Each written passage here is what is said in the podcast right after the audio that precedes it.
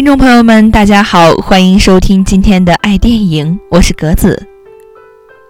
今天呀，要给大家推荐的影片是《罗小黑战记》。故事的舞台设定于人与妖共存的奇幻世界里，主角小黑，一只小猫妖，因为人类破坏自己所栖息的家园后，无奈只能四处流浪。他为此对人类也不抱有好感。但是，随着和人类无限一同共度奇幻冒险之旅之后，他所固持的观念也逐渐改变。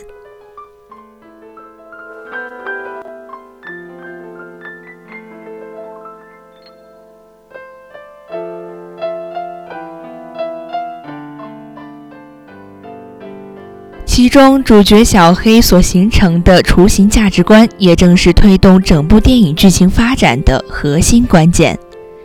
在小黑流浪的途中，同为妖怪的小伙伴风息向他伸出了援手，给予他新的居所和安逸的生活。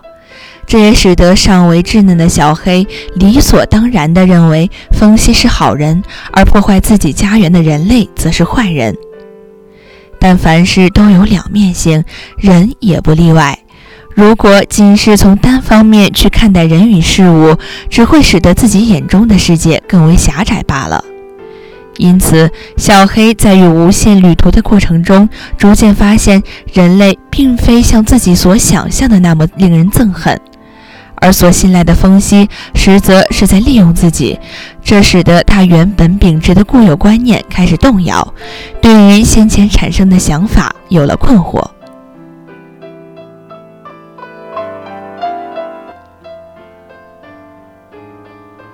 同样，风息作为电影的另外一个核心关键人物，他的心境变化和行为同样与电影的核心主题相关联。风息为了夺回自己的家园，选择伤害人类与自己的伙伴，并且不惜牺牲小黑。但这看似残忍的背后，又隐藏着他多少的无奈与心酸。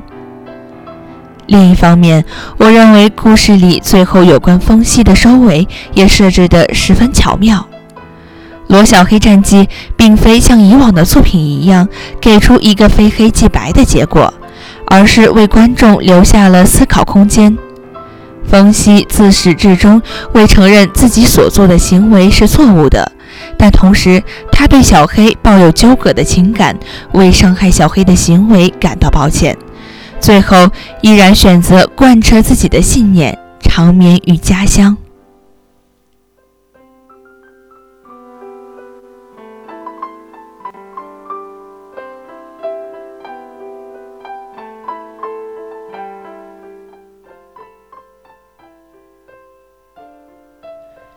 电影的整体描写不仅将风息这个角色塑造得更为鲜活，更是升华了该作的主题。告诉了我们，这世间并非存有绝对的善与恶，任何事物都有两面性。我们要依据自己的感受与认知，做出合适的判断，并非是擅自定义黑与白。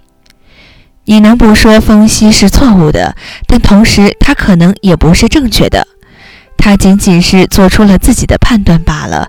毕竟，任何人与事物从不同的角度看待，便会得出不一样的答案。